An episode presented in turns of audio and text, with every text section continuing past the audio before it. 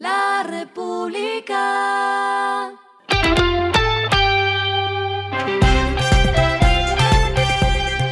Al final de la jornada, esto es lo que debes saber sobre el comportamiento de los negocios, las finanzas y la economía.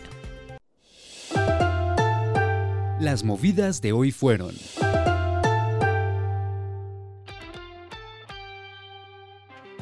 La aplicación de transporte Pickup, que se dedicaba exclusivamente a la movilidad de pasajeros en motocicletas, amplió sus servicios. Desde ahora, la plataforma pondrá a disposición de sus usuarios la opción de movilizarse en carro. La aplicación subsidiará hasta 50% de la gasolina de los nuevos conductores que se registren en su plataforma para ofrecer el servicio de Pickup Rent.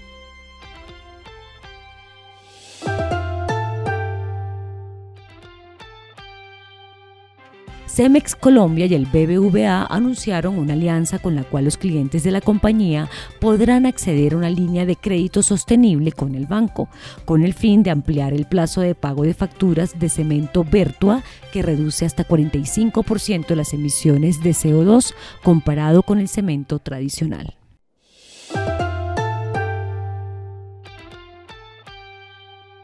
Global 66 lanzó billetera multimoneda para ofrecer servicios financieros corporativos. Los empresarios tendrán la posibilidad de contar con una plataforma que ofrece la infraestructura regulatoria para organizar sus finanzas sin asumir costos de apertura o mantenimiento, eliminando toda la fricción y simplificando el proceso de pagos. Lo que está pasando con su dinero.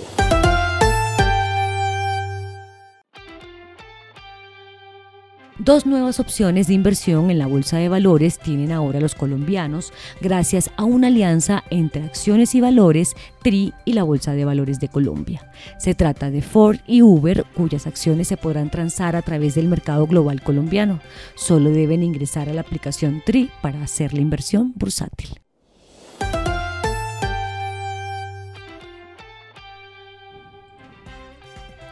Los indicadores que debe tener en cuenta. El dólar cerró en 4.611,88 pesos, subió 6,59 pesos.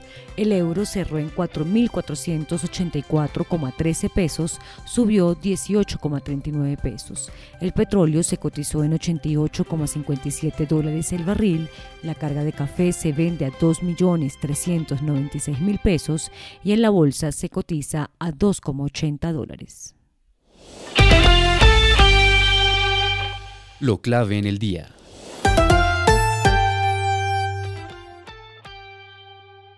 Aunque el gobierno ya tiene firmado un acuerdo con Fedegan para comprar 3 millones de hectáreas, aún no está totalmente claro cuánto costarán esas tierras y cómo se van a pagar. Lo que se sabe hasta ahora es lo que ha dicho el presidente Gustavo Petro, que cada hectárea debería estar entre 10 millones de pesos y 20 millones de pesos, lo que haría que el plan costara entre 30 y 60 billones de pesos. Sin embargo, la ministra de Agricultura, Cecilia López, dijo que la cifra aún no está está totalmente clara porque dependerá de la revisión que el gobierno haga por medio del IGAC, la UPRA y las cifras finales del catastro. Frente a los recursos para pagar las tierras, se ha dicho que puede hacerse con deuda, con bonos TES o posiblemente con un gran fondo.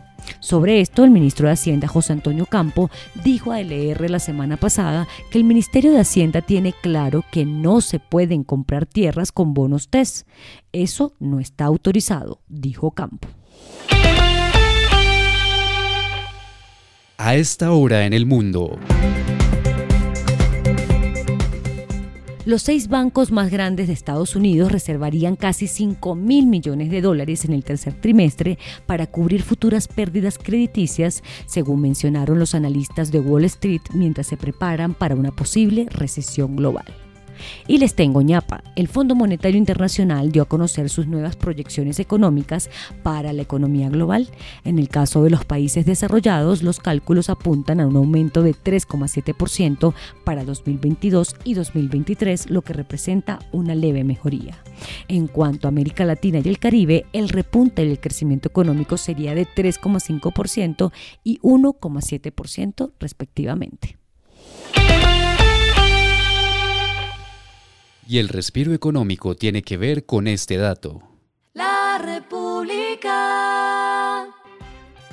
se conoció el cartel del Festival Estéreo Picnic que se realizará del 23 al 26 de marzo de 2023. Entre las novedades están la banda alemana de música electrónica Moderat, Blink 182, Drake, Billie Eilish, Ten Impala, Chemical Brothers, Rosalía, entre otros. La venta de las boletas se organizarán así. El combo Creyentes General para los cuatro días tendrá un costo de 899 mil pesos más un servicio de 156 mil pesos. Y el combo Creyentes VIP para los cuatro días valdrá 1,8 millones de pesos con un valor de servicio de 326 mil pesos. La República.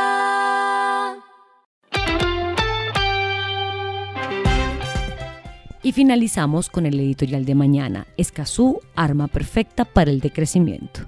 Nadie duda la importancia ambiental en las políticas públicas, pero aplicar una suerte de dictadura verde que torpedee alcanzar el bienestar es una terquedad que genera pobreza.